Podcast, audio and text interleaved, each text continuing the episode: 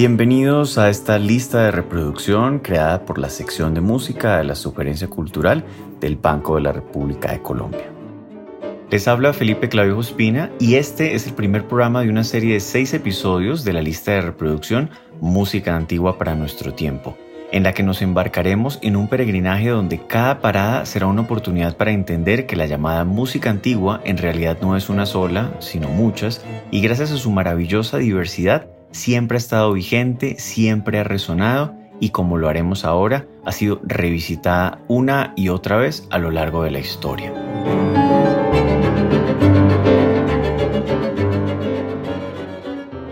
¿Qué pasaría si supiéramos que los sonidos de lo que ahora llamamos barroco, renacimiento e incluso Edad Media aún resuenan?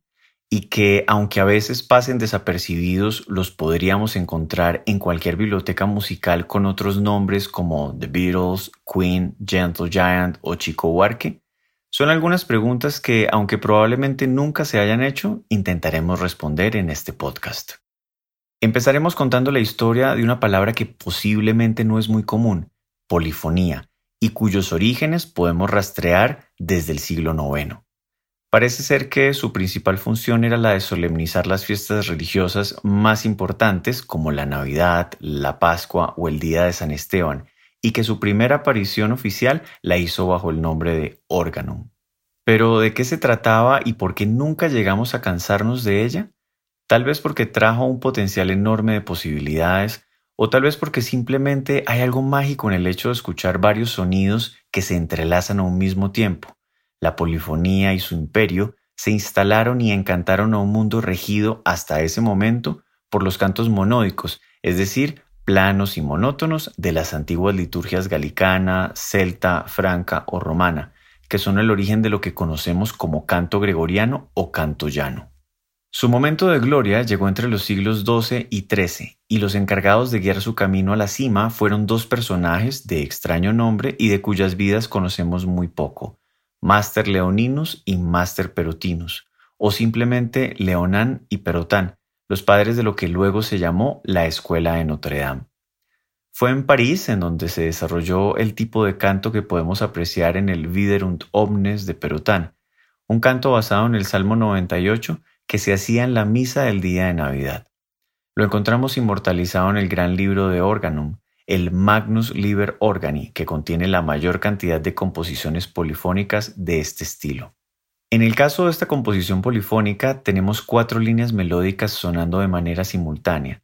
Imaginemos que se trata de líneas de diferentes colores que juegan entre sí.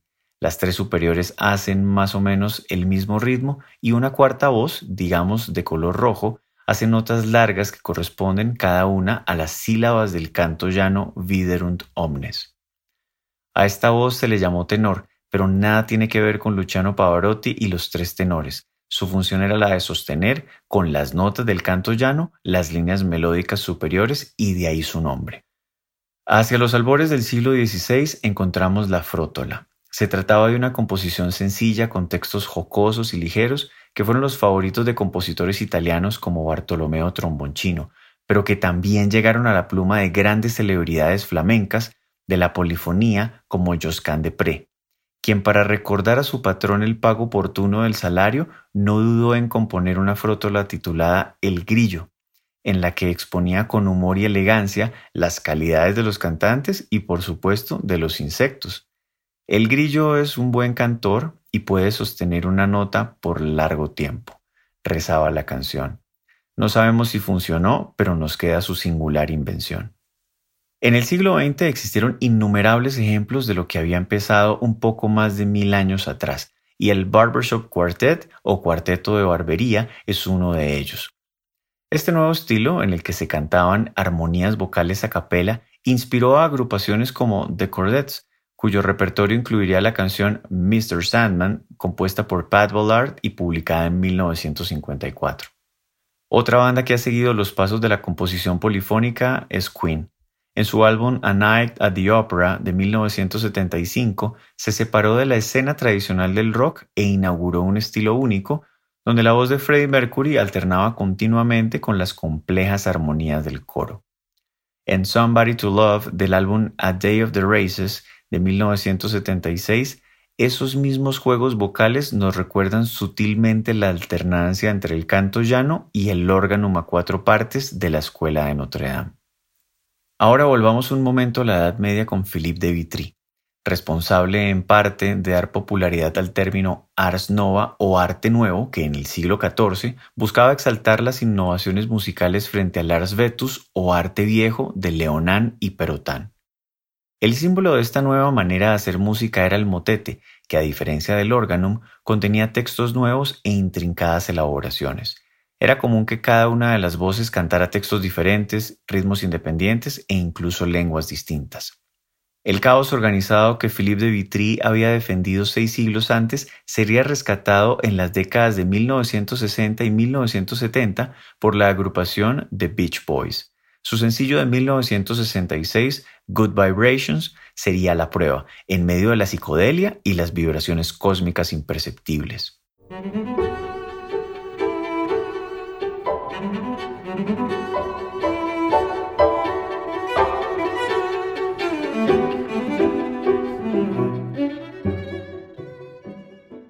La historia de nuestra protagonista, la polifonía, continúa con más brillo que nunca en el Renacimiento. Su nueva arma sería la imitación, en donde la melodía es presentada y luego imitada sucesivamente por las demás voces. En el madrigal Ancor que colpartire de Cipriano de Rohr, uno de los grandes hits de la segunda mitad del siglo XVI, se puede escuchar claramente este juego de voces que nos cuenta una historia en donde la amargura y la oscuridad de las partidas enaltecen la dulzura de los regresos. Con un tema similar, la dualidad entre el sufrimiento y el placer del amor, Cristóbal de Morales nos muestra que el villancico, una forma de origen popular, podía también sucumbir a los encantos de la filigrana polifónica. Se trata de una de sus pocas composiciones seculares y fue publicado en el que luego se llamó Cancionero Musical de Uppsala. Si no os hubiera mirado con texto del poeta y traductor Joan Bosca. Desde luego, tenemos que volver a los años 70 del siglo XX, cuando el movimiento de la contracultura revivía las prácticas del pasado no solo en el seno de la música académica, sino de la popular.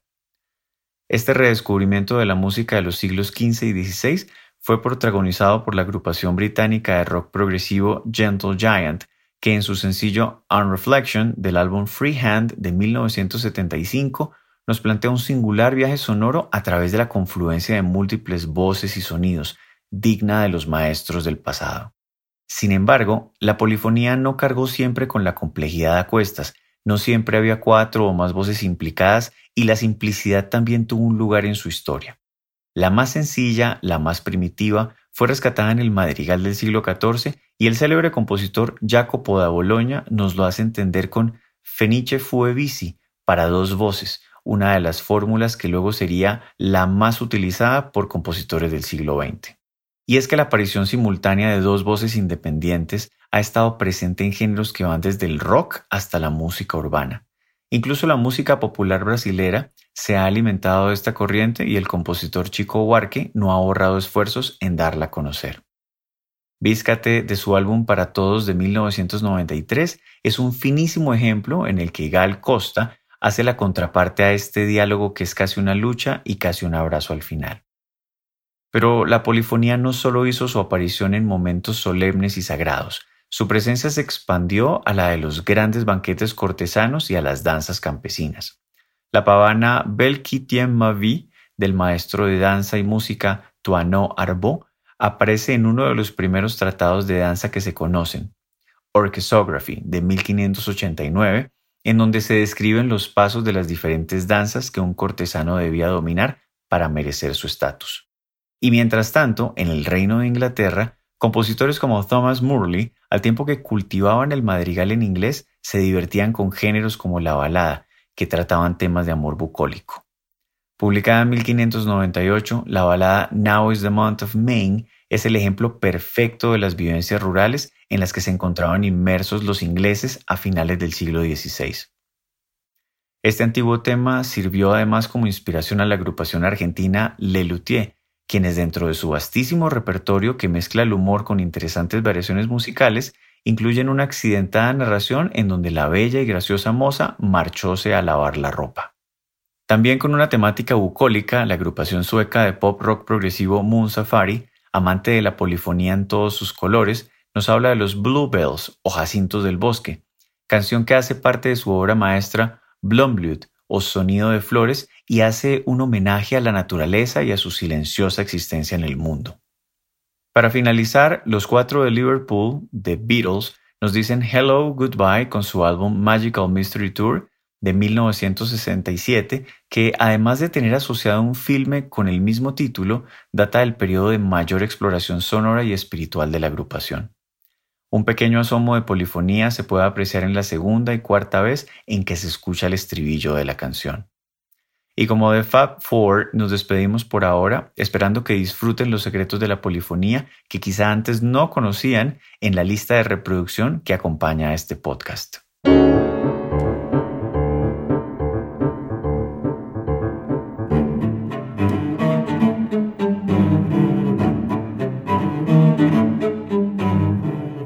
Los invitamos a escuchar la lista de reproducción Música Antigua para Nuestro Tiempo que se encuentra disponible en la cuenta de Spotify Banrep Cultural. La investigación y selección de la música de esta lista fue realizada por Daniela Peña. Los estuvimos acompañando Felipe Clavio Espina en la presentación y adaptación de este episodio, Jefferson Rosas en la edición y montaje y María Alejandra Granados en la producción. Toda la actividad cultural del Banco de la República se encuentra en la página web en Facebook como Club de Música Biblioteca Luis Ángel Arango y en Instagram, Twitter y YouTube como Banrep Cultural. La música de este podcast es parte de Conversaciones, variaciones para violín, violonchelo y piano, opus 32, del compositor Juan Antonio Cuellar, interpretada por el ensamble Lincoln Trio.